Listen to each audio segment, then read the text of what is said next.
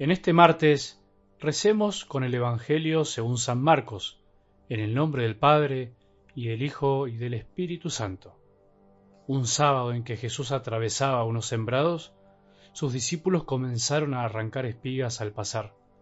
Entonces los fariseos le dijeron, Mira, ¿por qué hacen en sábado lo que no está permitido?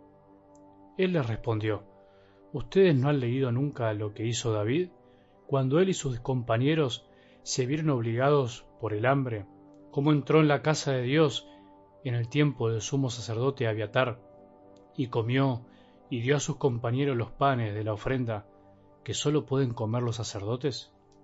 Y agregó, el sábado ha sido hecho para el hombre, y no el hombre para el sábado. De manera que el Hijo del Hombre es dueño también del sábado.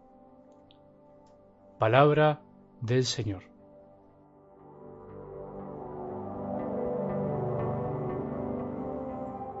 En el camino del seguimiento a Jesús hay que ir aprendiendo a dejarse purificar por Él. No es un simple sí de un día, de una vez, es más complejo que eso y por eso es más lindo.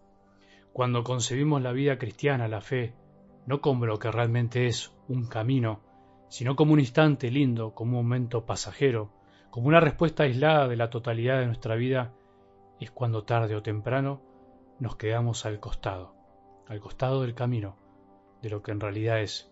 O nos cansamos y decimos, ¿esto era ser cristiano? Lo que hay que saber es que Jesús no nos engaña, nunca engañó a nadie en los evangelios, siempre fue claro y directo. En todo caso, nos engañaron sin querer los que nos invitaron a seguirlo, nos engañaron por ser buenos, por atraernos y sumar fieles a sus arcas, o bien nos dejamos engañar nosotros o entendimos mal, porque a veces nos gusta no escuchar todo, preferimos no escuchar toda la verdad, porque es demasiado pesada para cargarla.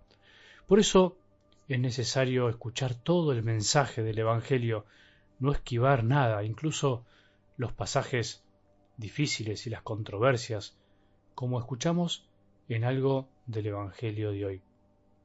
Es lindo cuando Jesús aprovecha incluso las situaciones más difíciles, situaciones de controversia, de peleas, situaciones donde lo juzgan o juzgan a sus discípulos para enseñarnos, para que aprendamos a tener una mirada diferente, para que aprendamos a mirar en lo profundo de las cosas, para que nos demos cuenta que la ley suprema que está escrita en nuestro corazón, dada por Él, dada por Dios, es la ley del amor.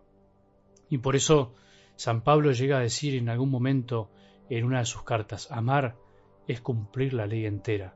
Debemos aprender que el amor es finalmente el cumplimiento de la ley, de todas las leyes y las normas que podemos tener en la familia de la Iglesia como personas religiosas. No estamos hablando de las leyes civiles, eso sería otro tema, porque cuando no descubrimos que la ley del amor está por encima de todas las leyes, o las engloba, y que éstas están al servicio del amor, es cuando perdemos el rumbo y absolutizamos las leyes, las pequeñas normas que tenemos y que nos regulan en la vida de la Iglesia, en las comunidades, en la liturgia, en la catequesis, en la predicación, en todo lo que tiene que ver con la vida de la fe.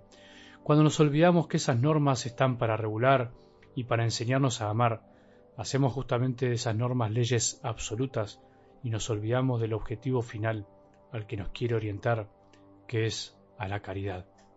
Por eso el amor siempre tiene que ser la guía. ¿Y el amor entonces qué es? El bien del otro. El amor es buscar siempre el bien del otro. Cuando olvidamos ese principio fundamental, nos pasa, así como les pasaba a los fariseos, que eran capaces incluso de no hacer el bien el sábado, porque la ley decía que ese día no se podían hacer ciertas cosas. Jesús nos quiere llevar justamente a un nuevo enfoque en el cumplimiento de la ley. ¿No será que el pueblo judío se había puesto muchas leyes y se habían olvidado del amor? ¿No será que nosotros también nos llenamos de normas, nos llenamos de reglas y requisitos para un montón de cosas en la iglesia que no están mal, pero que las usamos mal y finalmente nos olvidamos del amor?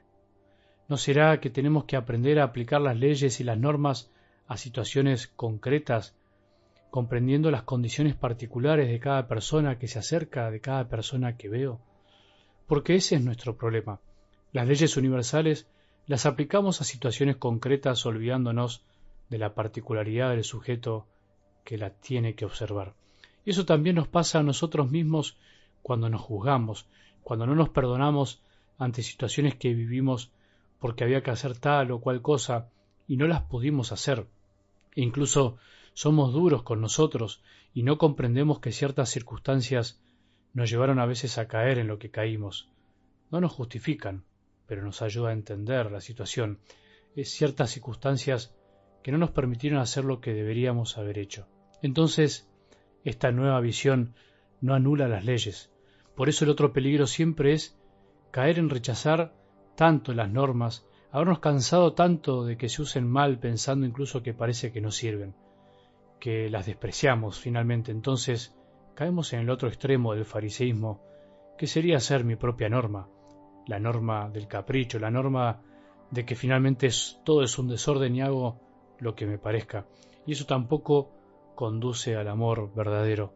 El amor tiene que ser el que regule todas mis actitudes, mis sentimientos, mis pensamientos, el amor de Dios.